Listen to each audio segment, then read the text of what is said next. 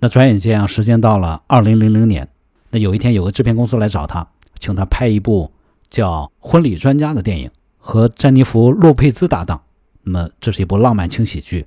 那马修一想，他之前没演过这种类型的电影，试一下也无妨。更何况对方给的片酬呢，比他现在的市场价高了不少，所以他就答应了。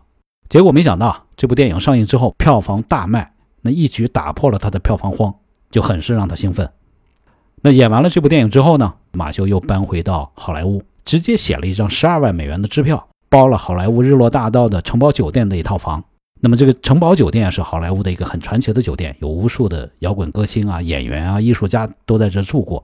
那出门的时候，他就穿一条皮裤，骑一台雷鸟大摩托。那不知不觉呢，他又恢复到了他之前夜夜笙歌、喝酒狂欢的好莱坞生活。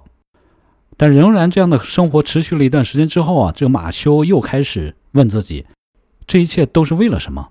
他又感觉到一种存在危机。那么就在这时候呢，他拿到了另外一部片约，和这个浪漫轻喜剧啊完全不同。那这部电影叫《火龙帝国》，他在这部电影里面扮演的是一个在末世屠龙的一个狠角色。那为了准备这个角色呢，他就跑到他哥在德州的一个人迹罕至的农场，每天早上起来。先咣咣喝两杯龙舌兰酒，因为他觉得这个屠龙的角色啊，呼出来的气味就应该是这种气味。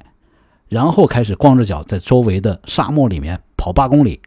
晚上呢，他和农场里的牛搏斗，来找和龙搏斗的感觉。然后还要爬到粮仓的这个房顶上来克服自己的恐高症。那刚开始的时候呢，这些进行的当然并不顺利，脚底也起了大泡，和牛摔跤也摔出了脑震荡。但是他仍然坚持了六十天。那拍戏的时候啊，摄制组是去了爱尔兰，在极其寒冷的冬天、极其严酷的条件下拍摄完成。